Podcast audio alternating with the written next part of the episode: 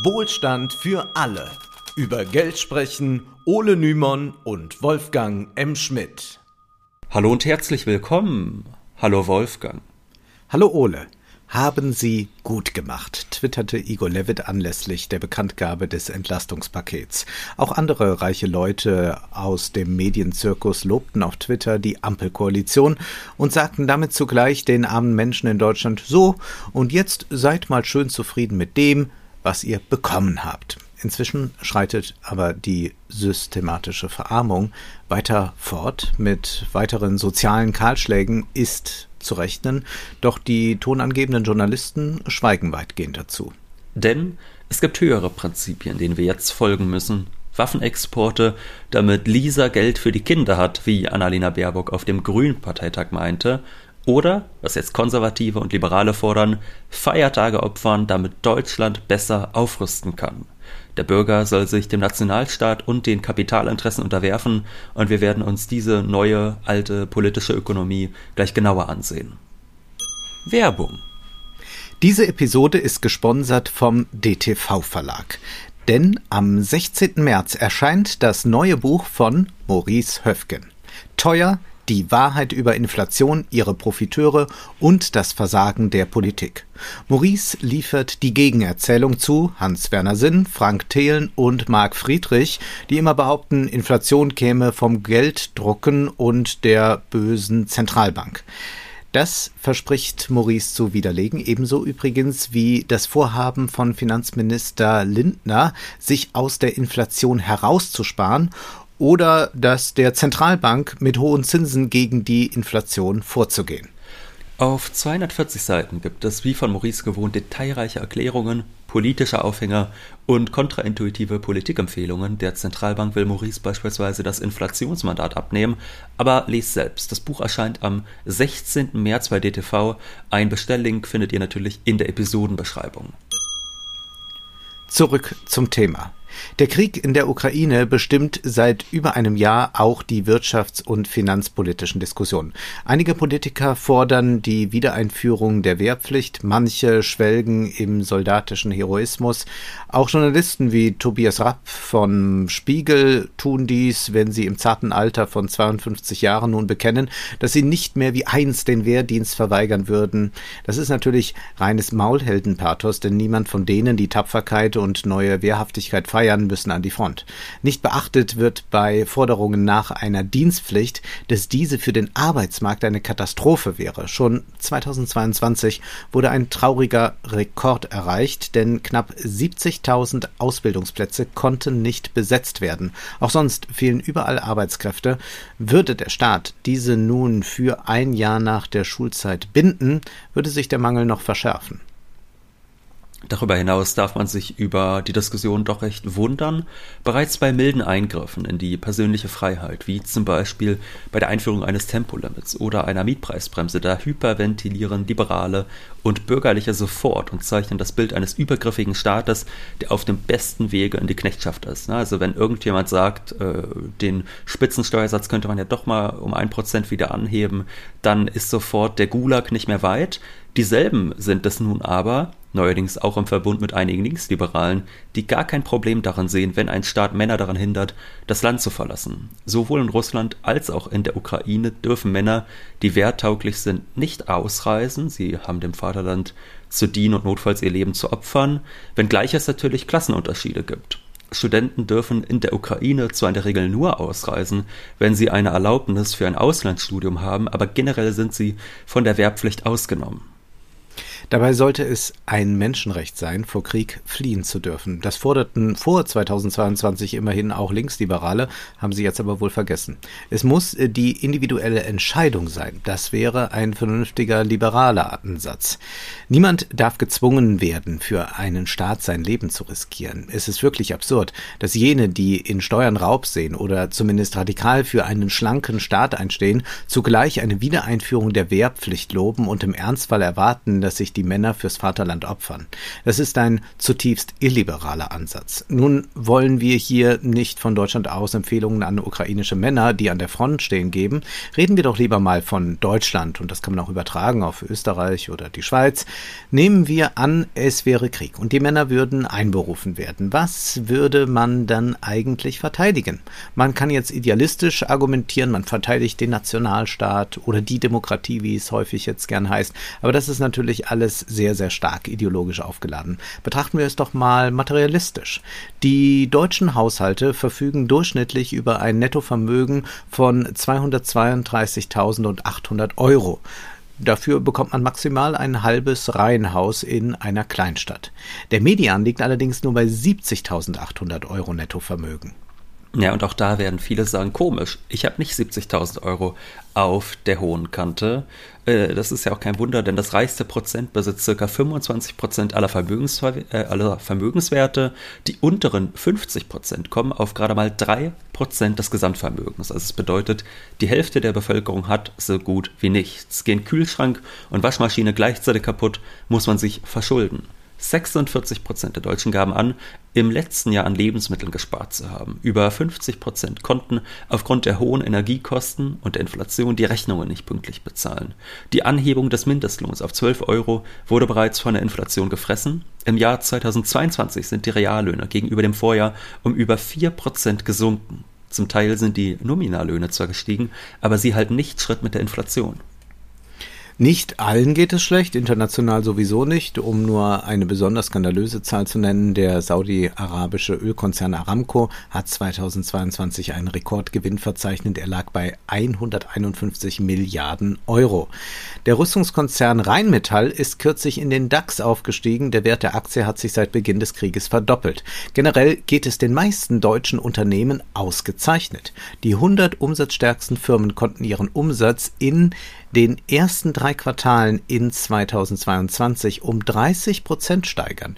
Die höheren Energiepreise wurden an die Konsumenten weitergegeben. Die Inflation ist nach wie vor hoch. Das heißt aber nicht, dass die Unternehmen immer mehr Kosten haben, sondern gerade wird geschaut, wie stark man die Gewinnmargen vergrößern kann. Selten war es so leicht, höhere Preise zu legitimieren. Deshalb noch einmal die Frage, wofür würde man sich da eigentlich opfern wollen? Für die Profite der Konzerne? Oder wir können uns natürlich auch für unsere Vermieter und deren Indexmietverträge opfern. In Metropolen ja. wie Berlin, Hamburg, München, Köln, Frankfurt, Düsseldorf, Leipzig und Stuttgart sind die Mieten allein im vergangenen Halbjahr im Schnitt um 6,3 Prozent gestiegen.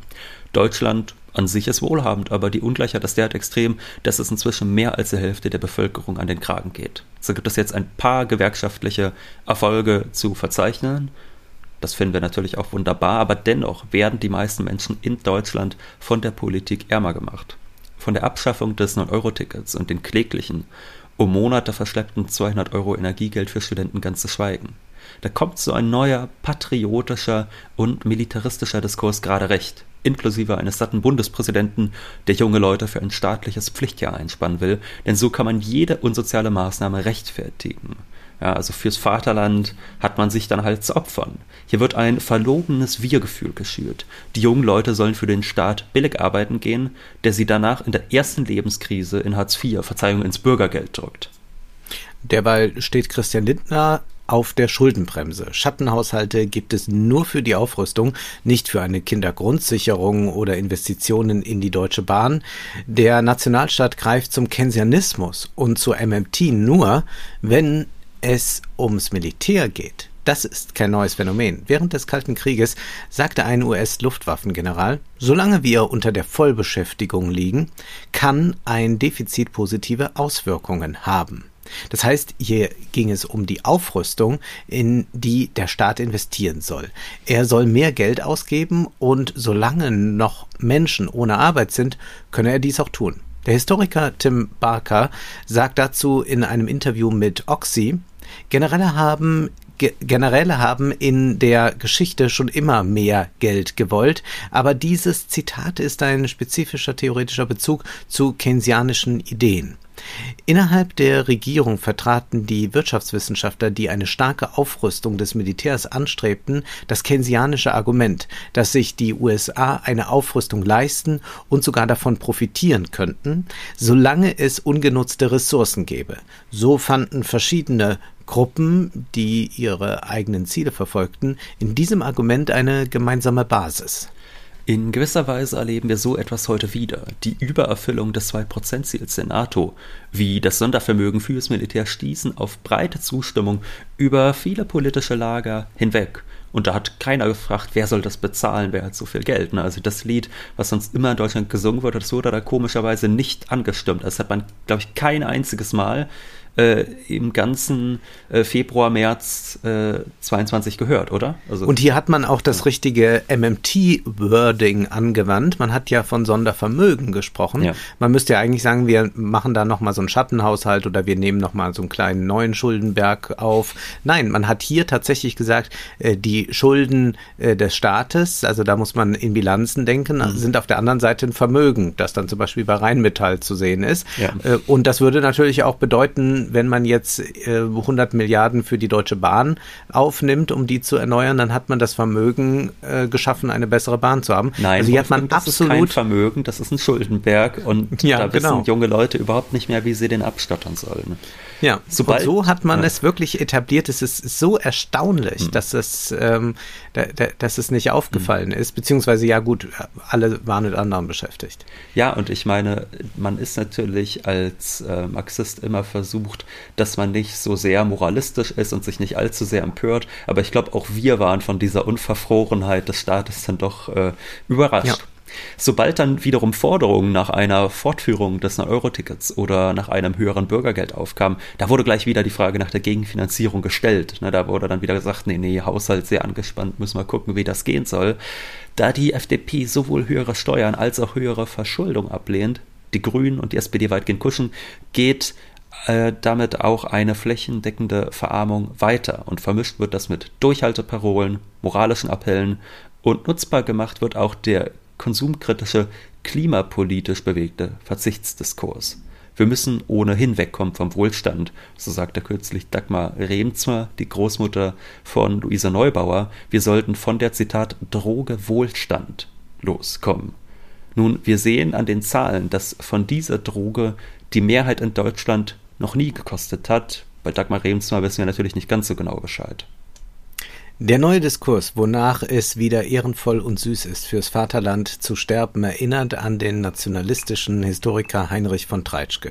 Im 19. Jahrhundert war er eine einflussreiche Stimme, unterstützte Bismarck und unterschied in seinen Vorlesungen zur Politik zwischen Friedens- und Kriegszeiten. Der kleine Mensch verschwindet vor dem großen Gedanken des Staates, schrieb er zum Krieg. Dabei dominiere der politische Idealismus, wie er es nannte. Im Gegensatz zum Frieden, den verachtete Treitschke regelrecht, der Frieden, der ist geprägt durch die Herrschaft, wie er schrieb, die Herrschaft des Materialismus. Also da kümmert man sich dann tatsächlich um so Dinge, die man braucht, um Konsum und will vielleicht ein gutes Leben haben. Und da in dieser Friedenszeit, schreibt Treitschke, sind die einzelnen Bürger dann auch nur auf ihren Eigennutz bedacht. Und deshalb ist bei ihm auch dann die Rede von einem faulen Friedenszustand. Erst die Aufopferung für ein höheres Prinzip führe zum erstrebenswerten Heldentum. Ja, wirklich ein tolles höheres Prinzip. Also ich kann sagen, ich würde für meinen Staat keinen kleinen Zehennagel hergeben. Aber gut, wer jetzt meint, dieser Was? Bezug zu Treitschke, der sei weit hergeholt, der muss nur mal die Kommentare auf den Wirtschafts- und Politikseiten lesen, in denen eine Rückkehr zu Ernst und Männlichkeit bejubelt und ein Ende der sogenannten Friedensdividende ausgerufen wird. Wir müssen den Deutschen sagen, ihr müsst mehr Opfer bringen, sagte FDP-Urgestein Gerd Baum vor einem Jahr und die Parteikollegin Strack-Zimmermann erklärte, wir müssen Putin und den Diktatoren dieser Welt, die unser demokratisches Leben hassen und zerstören wollen, entschlossen entgegenstehen. Das wird von uns allen auch persönlich Opfer erfordern. Schwach sollten wir trotz alledem nicht werden.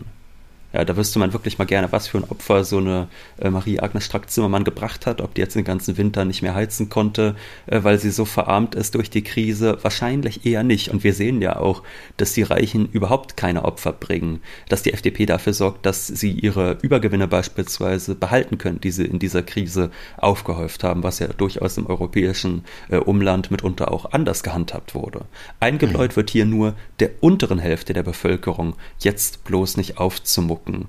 Es wird eigentlich wie bei Treitschke als unsittlich angesehen, eigene materielle Forderungen zu stellen, aber wohlgemerkt nur für die untere Hälfte der Bevölkerung. Also, dass die Reichen und dass die Konzerne ihre Profite erhöhen, das ist kein Problem. Nur die untere Hälfte der Bevölkerung, die soll jetzt bitte die Füße stillhalten. Die soll eigentlich so einem reinen Idealismus, mit anderen Worten, der reinen Ideologie frönen und dadurch satt gemacht werden. Und wenn man zum Beispiel nach Spanien blickt, dann sieht man, dass man es auch anders handhaben kann. Äh, dort äh, werden äh, entsprechend die Krisenprofiteure besteuert.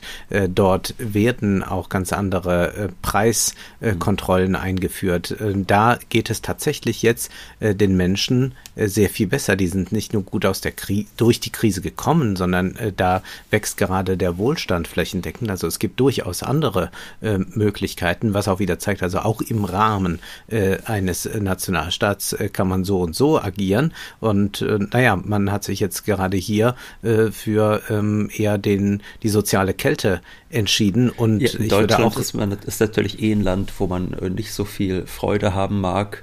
Äh, aber es geht ja etwas weiter nördlich noch verrückt dazu. Ja, ja, es geht, äh, geht da noch äh, verrückt dazu, aber noch, noch eine Sache vielleicht gerade. Ähm, diese, diese Idee des, des, des Opferns für einen Staat, also ich finde, der Staat kann von einem erwarten, dass man äh, Steuern zahlt, was ja die Reichen meistens nicht tun, äh, dass man sich äh, weitgehend an die Gesetze hält, die rote Ampel in der Nacht, darüber können wir nochmal reden, aber äh, man kann nicht auch noch einfordern vom Bürger, dass er noch bereit ist, sich äh, zu opfern. Wofür dann bitte?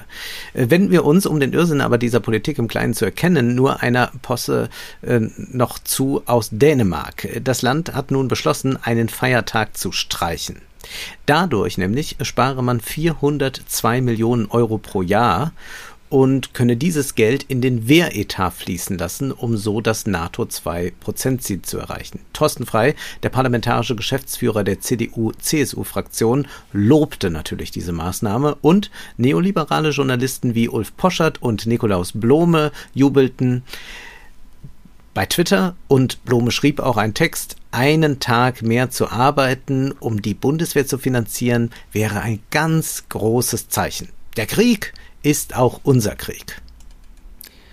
Ja, das ist doch schön, wenn so ein Bürgerkind, das noch nie im Leben mal richtig so abstrakte Arbeit in einem marxischen Sinne leisten musste, wenn so jemand dann nochmal den anderen erzählt, sie sollen doch bitte sehr ein bisschen mehr arbeiten gehen. Es gab ja schon im vergangenen Sommer so tolle Texte von Nikolaus Blome. Da war der doch irgendwie sauer, weil er Angst hatte, nicht in den Urlaub zu kommen auf seine Finca in Mallorca oder so. Und dann hatte der doch auch so Texte geschrieben von wegen die Arbeitslosen, die müssen jetzt an die Flughäfen und müssen Zwangsarbeit verrichten, damit alle wegkommen und ja. so, äh, weil er sauer war, dass da Fachkräftemangel war, anstatt dass er mal gefordert das hätte, dass einfach, Liberalen. dass einfach besser bezahlt wird dort und gut ist. Naja, auch die Unternehmen, die würden da natürlich nicht verschont bleiben. Zitat, auch sie müssten abführen, was ihnen die Mehrarbeit an mehr Gewinn einträgt.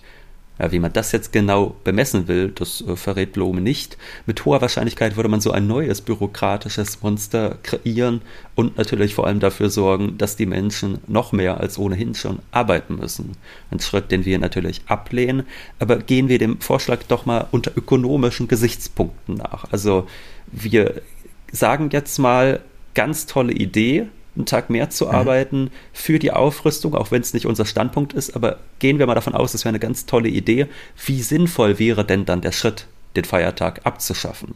Dänemark hat ein BIP von knapp 400 Milliarden und rechnet nun damit 400 Millionen Euro durch den gestrichenen Feiertag zu gewinnen. Wie sehe das bei uns aus?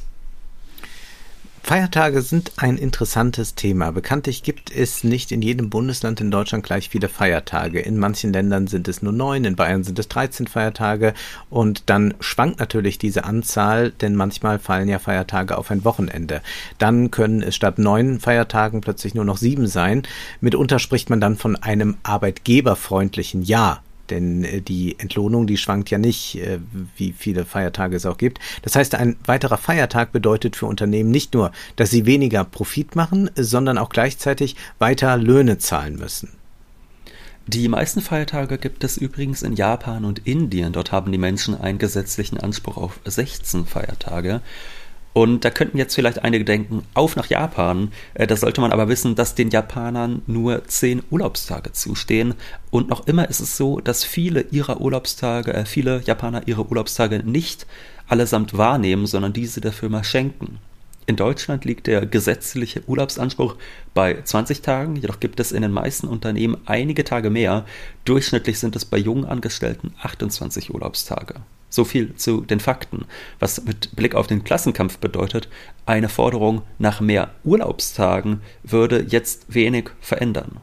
Würde man in Deutschland 22 statt 20 Urlaubstage fordern, würde sich für die allermeisten Angestellten nichts ändern, da sie ohnehin mehr erhalten. Individuell bei Einstellungsgesprächen oder Gehaltsverhandlungen kann man aber schon mehr Urlaubstage einfordern. Das kann ein Anliegen, des Betriebsrats auch werden oder der Gewerkschaft. Individuell kann man dafür kämpfen. Anders ist es bei den Feiertagen. Diese gelten flächendeckend im Land oder gar im Bund und sie würden jedem Angestellten etwas bringen. Als 2021 besonders viele Feiertage auf Wochenenden fielen, schlug der SPD-Politiker Dirk Wiese als Corona-Bonus vor, dass der darauffolgende Montag jeweils zum Feiertag werden sollte. Jörg Schindler von Die Linke wollte Arbeitgeber gesetzlich verpflichten, für ausgefallene Feiertage einen Ausgleichsurlaub zu geben. In vielen Ländern, zum Beispiel Spanien, Großbritannien oder Belgien, wird der nächste Tag freigegeben. Es ist interessant, wie schnell Debatten für mehr Arbeitnehmerrechte versanden. Dabei betreffen sie die Mehrheit der Bevölkerung. Vielleicht müsste man, um wirklich etwas zu bewirken, fordern, entweder mehr Feiertage oder als Ersatz dafür Veggie Days. Nun geht es aber aktuell bedauernswerterweise nicht darum, einen neuen Feiertag einzuführen, wie beispielsweise 2019 in Berlin der Weltfrauentag am 8. März zum Feiertag deklariert wurde. Jetzt werden Stimmen laut, dass Deutschland nach dänischem Vorbild einen Feiertag abschaffen soll. Ich sehe schon die Bildschlagzeile vor mir, dass äh, Bild plötzlich dafür plädiert, dass wir mehr Feiertage brauchen, um den Veggie Day zu verhindern. Also das wäre natürlich äh, genial. Nun, machen wir noch mal einen ganz kleinen mir Schlenker. So schöne, ich könnte mir auch so eine schöne Ausgabe von Achtung Reichelt dazu vorstellen, wie er so ganz verrückt in seinem Büro ja. sitzt. Machen wir noch mal einen Schlenker Never complain, never explain. Dieses Motto der britischen Royals traf eigentlich auch immer auf Angela Merkel zu. Aber im Frühjahr 2021 geschah etwas sehr Ungewöhnliches. Die Kanzlerin entschuldigte sich öffentlich für ihre Ankündigung, dass der Gründonnerstag, also der Tag vor Karfreitag wegen der pandemischen Lage, einmalig ein zusätzlicher Feiertag sein sollte, damit über das verlängerte Osterwochenende die Infektionszahlen schneller, besser sinken. Mal davon abgesehen, ob dies wirklich den gewünschten Effekt gehabt hätte, es war bemerkenswert, dass hier allen Angestellten ein arbeitsfreier Tag geschenkt werden sollte. Daraufhin aber hat die Industrie im Kanzleramt derart Druck gemacht, dass Merkel zurückruderte und das Vorhaben fallen ließ. Und dafür entschuldigte sie sich dann. Die bürgerliche Presse, also nicht dafür, dass sie es zurücknimmt, sondern dafür, dass sie überhaupt den Vorschlag gemacht hat, dass man einen Feiertag mehr haben kann. Die bürgerliche Presse feierte diese Abkehr als große Geste. Toll!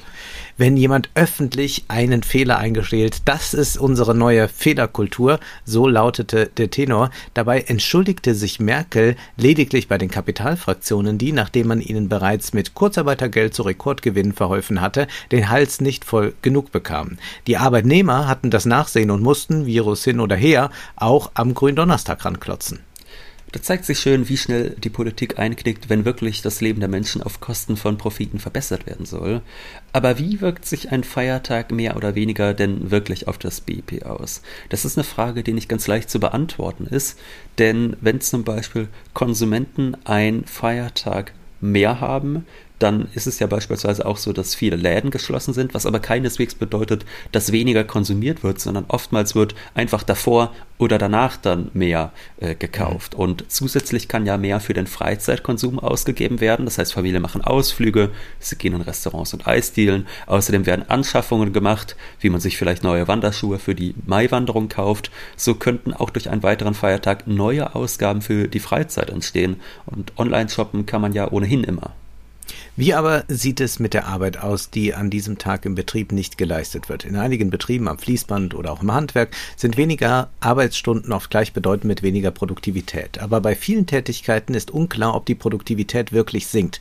Möglicherweise haben viele Angestellte einen Arbeitsethos internalisiert, dass sie effizienter und schneller arbeiten, um auch in einer kurzen Woche die übliche Leistung zu erbringen.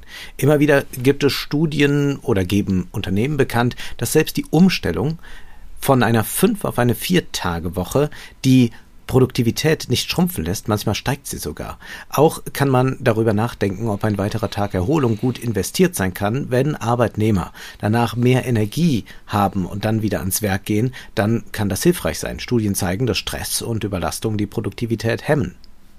Ja, und ich glaube, man sollte wirklich nicht vergessen, man hat in so einem reichen Land wie Deutschland einfach einen gigantischen Sektor an Bullshit-Jobs, äh, wo man wahrscheinlich auch mit einer Zwei-Tage-Woche, bisschen übertrieben gesagt, jetzt äh, so viel schaffen könnte wie an fünf Tagen. Also das ist schon ein gar nicht so kleiner Teil, glaube ich, der deutschen Ökonomie, wo man sagen würde, gut, eine Verkürzung auf die Vier-Tage-Woche ändert am Output, an dem, was geschafft wird, wirklich gar nichts. Das ist natürlich im industriellen Bereich völlig anders. Da wird eng getaktet, produziert, also denken wir an Fließbandarbeit, also also wenn es Fließband stehen bleibt, dann ist wirklich einfach gleich mal ein Fünftel weniger pro Woche draußen. Ich denke auch, dass die Kolumnen von Ulf Poschert oder Nikolaus Blome nicht blöder werden würden, wenn sie jetzt weniger arbeiten würden. Nee, wahrscheinlich nicht.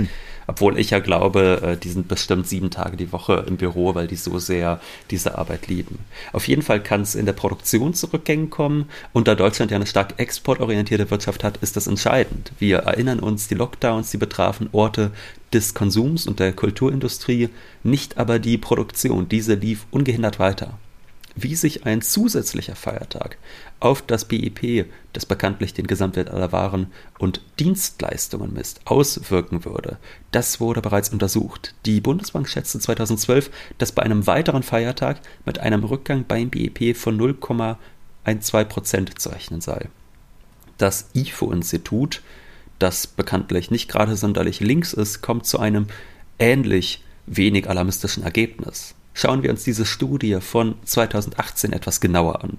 Da heißt es, der Wohlstandseffekt im Sinne einer Änderung des BIP kann sowohl über den volkswirtschaftlichen Input als auch über den Output gemessen werden. Der Input-Ansatz ist monetär ausgerichtet und fußt auf Kostenfaktoren bzw. Einkommen. Der Arbeitnehmer hat an gesetzlichen Feiertagen einen Lohnfortzahlungsanspruch, der mit seinem Festgehalt oder durch gesonderte Berechnung abgedeckt wird. Das heißt, hier ändert sich für Arbeitnehmer nichts. Sie haben gleich viel Geld zur Verfügung und werden daher nicht weniger konsumieren. Das werden sie ja nicht einfach auf die hohe Kante legen oder so. Mhm. Wie ist es aber, wenn man auf den Output blickt? Der Output-Ansatz setzt an der feiertagsbedingt ausfallenden Güterproduktion an, schreiben die Studienautoren. Was bedeutet das für das BIP? Wie wirkt der Kalendereffekt eines zusätzlichen Feiertages tatsächlich auf das BIP. Sie schreiben, rein rechnerisch müsste das BIP pro betroffenem Monat bei 21 Arbeitstagen und einem zusätzlichen Feiertag um 4,8 Prozent sinken. Das wäre dann 0,4 Prozent pro Jahr.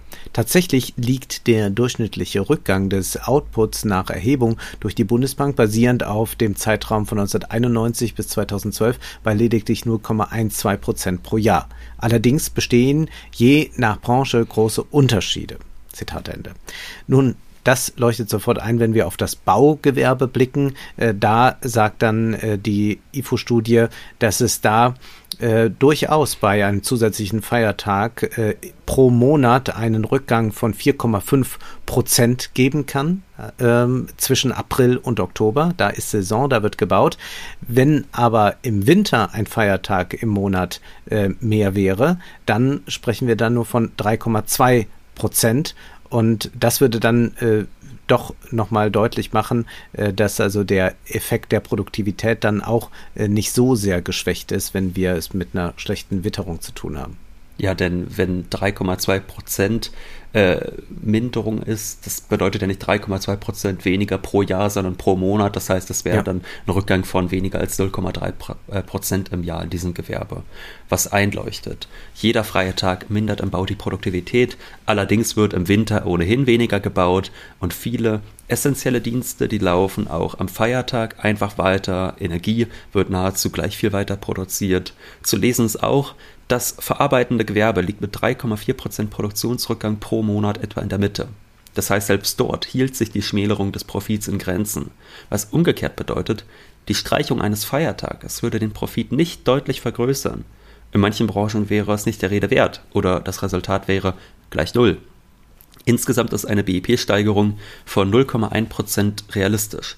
Bei einem Jahres-BIP von rund 4 Billionen Euro sind das 4 Milliarden Euro. Das entspricht im Verhältnis auch dem Anteil, den sich Dänemark erhofft. Das Fazit der IFO-Studie bezüglich eines zusätzlichen Feiertags lautet wenig alarmistisch. Die Maßnahmen äh, in Maßen gefeiert stört das den Wohlstand in geringem Ausmaß in geringerem Ausmaß, als man zunächst vermuten würde. Die Auswirkungen können jedoch je nach Wirtschaftssektor und kalendarischer Lage eines Feiertages sehr unterschiedlich ausfallen. Im Regelfall ist allerdings ein Produktionsrückgang sowie ein Kosteneffekt spürbar. Die der bezahlte Feiertag und Feiertagszuschläge erhöhen die Lohnkosten. Soweit dieses nicht durch Produktivitätssteigerung kompensiert werden kann, entsteht ein negativer Beschäftigungseffekt. Tendenziell steigen die Güterpreise und die Gewinne sinken was ja nun wirklich nicht das Problem der Arbeitenden ist. Eigentlich ja. hätten sie ohnehin viel mehr Feiertage verdient. Die Löhne müssten ohnehin dringend steigen. Sie halten weder mit der Produktivitätsentwicklung noch mit der Inflation noch mit den Unternehmensgewinnen Schritt. Diejenigen, die jetzt so tun, als würden die Deutschen in Saus und Braus leben, die ignorieren die ökonomische Realität. Nicht erst seit dem Krieg. Seit Jahren schon opfern die Arbeitnehmer sich auf für die Gewinne der Arbeitgeber und die nationalstaatlichen Interessen, die sicherlich nicht die der Arbeiter sind, sondern die der Kapitalfraktion und der Regierenden. Der Ertrag, der durch die Abschaffung eines Feiertages zustande käme, wäre jedenfalls lächerlich gering. Vor allem, wenn man die Summe mit anderen Zahlen vergleicht. Zwischen 2015 und 2024 werden circa 3,1 Billionen Euro in Deutschland vererbt. Steuern fallen aber darauf kaum an. Eine Studie des Deutschen Instituts für Wirtschaftsforschung hat vor ein paar Jahren herausgefunden, von insgesamt 144 Milliarden Euro steuerfreien Unternehmensübertragungen der Festsetzungsjahre 2011 bis 2014 für die Altersangaben vorliegen, gingen 37 Milliarden Euro an Minderjährige. 29,4 Milliarden Euro davon erhielten 90 Kinder im Alter von unter 14 Jahren, denen jeweils Vermögen von mindestens 20 Millionen Euro übertragen wurden. Im Durchschnitt also 327 Millionen Euro pro Kind. Wenn man also Geld braucht, dann könnte man es vielleicht dort holen. So, so, du willst also Kinder beklauen. Wir sollten ja, übrigens. Diese nicht, armen Kinder mit ja. ihren 327 Millionen. Wir sollten übrigens nicht davon ausgehen, dass wir es hier bloß mit einer Scheindebatte zu tun haben. Die Gefahr, dass ein Feiertag abgeschafft wird, ist real, was nichts Neues ist. 1995 wurde zur Finanzierung der Pflegeversicherung der Buß- und B-Tag abgeschafft. Die Arbeitgeber sollten so entlastet werden. Ausnahme ist weiterhin Sachsen. Der damalige CDU-Landesvater Kurt Biedenkopf stellte sich quer. Der Feiertag blieb allerdings mit der Folge, dass sächsische Arbeitnehmer seither 0,5 Prozent ihres Bruttolohns mehr in die Pflegeversicherung einzahlen müssen. Die Debatte um die Streichung eines Feiertags zeigt sehr schön, wie wenig es darum geht, Politik für die Menschen zu machen, auch wenn das Politiker in Wahlkämpfen nicht müde werden zu betonen. Und es zeigt auch, dass die Freiheitsversprechungen der Liberalen dort enden, wo andere als sie natürlich selbst dann ihre Freiheit für den Nationalstaat opfern sollen. Der aktuelle Diskurs um Krieg und Aufrüstung zeigt außerdem, dass eine Kapitalismuskritik ohne eine Kritik des Nationalstaates recht handzahm ist. Und je moralischer diese Diskussion geführt wird, desto skeptischer sollte man sein. Der Idealismus ist natürlich nur ein scheinbarer. Es gilt hier, was der Jurist Thomas Fischer kürzlich im Spiegel schrieb, Staaten haben keine Moral, sondern Interessen. Die Moral ist vereinfacht gesagt eine kommunikative Währung, in welcher diese Interessen ans Volk gebracht werden. Abschließend wollen wir noch darauf hinweisen, dass wir am Donnerstag in Leipzig zu erleben sind. Da sprechen wir über Business Coaches, Influencer, Finfluencer. Und darauf am Freitag sind wir dann in Dresden äh, mit demselben Programm. Und ich bin am 22. März in Berlin und äh, werde dort äh, an einer Podiumsdiskussion teilnehmen von der IG Metall. Äh, da äh, kann man auch hin. Äh, ich weiß nicht, ob man sich anmelden muss, aber wir werden mal alle Links in die Beschreibung packen. Abschließend möchten wir auch noch daran erinnern, dass wir sehr dankbar sind, wenn ihr Wohlstand für alle im Freundes- und Bekanntenkreis weiterempfehlt und die neuesten Folgen in den sozialen Medien teilt. Auch über gute Bewertungen auf den Podcast-Plattformen freuen wir uns. Und natürlich freuen wir uns, wenn ihr uns auf Social Media folgt. Auch dort informieren wir immer über Veranstaltungen, die wir gemeinsam machen. Dankbar sind wir auch für jede finanzielle Unterstützung. Alle, die dazu in der Lage sind, können uns gern über die in der Beschreibung angegebene Bankverbindung unterstützen oder über PayPal, Steady und Patreon. Die Links stehen in der Beschreibung.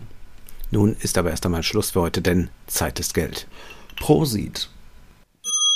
Das war Wohlstand für alle Ihr könnt uns finanziell unterstützen über paypal.me-ole und Wolfgang oder über die in der Beschreibung angegebene Bankverbindung.